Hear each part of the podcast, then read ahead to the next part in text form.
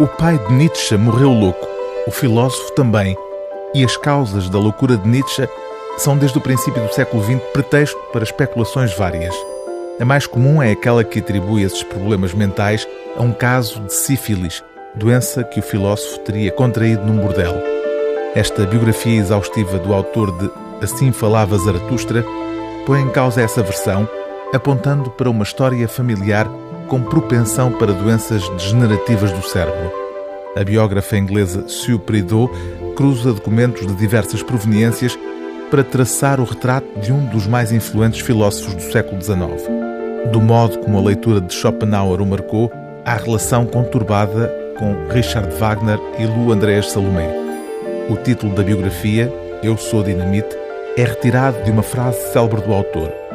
Conheço a minha sina.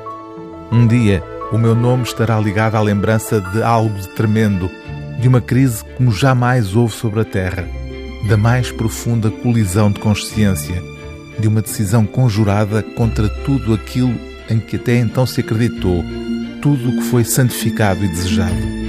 Eu não sou um homem, eu sou dinamite.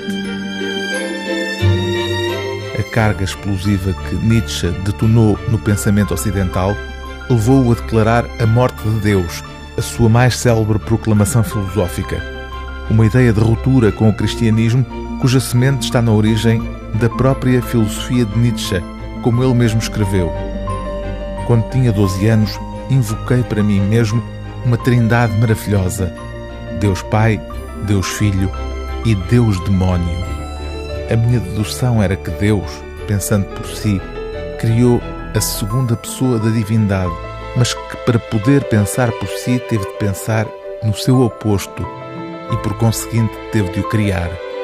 Foi assim que comecei a filosofar. O livro dia TSF é Eu Sou Dinamite, a vida de Friedrich Nietzsche, de Sue Prideaux, tradução de Artur Lopes Cardoso, edição Temas e Debates Círculo de Leitores.